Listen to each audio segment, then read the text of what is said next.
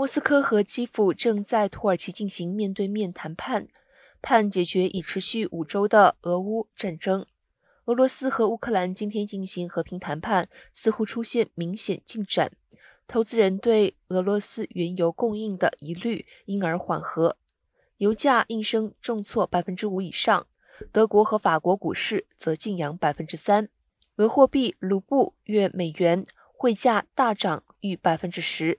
欧洲基准布伦特原油价格今天错跌百分之六点六。纽约的西德州中级原油价格下滑百分之五点二。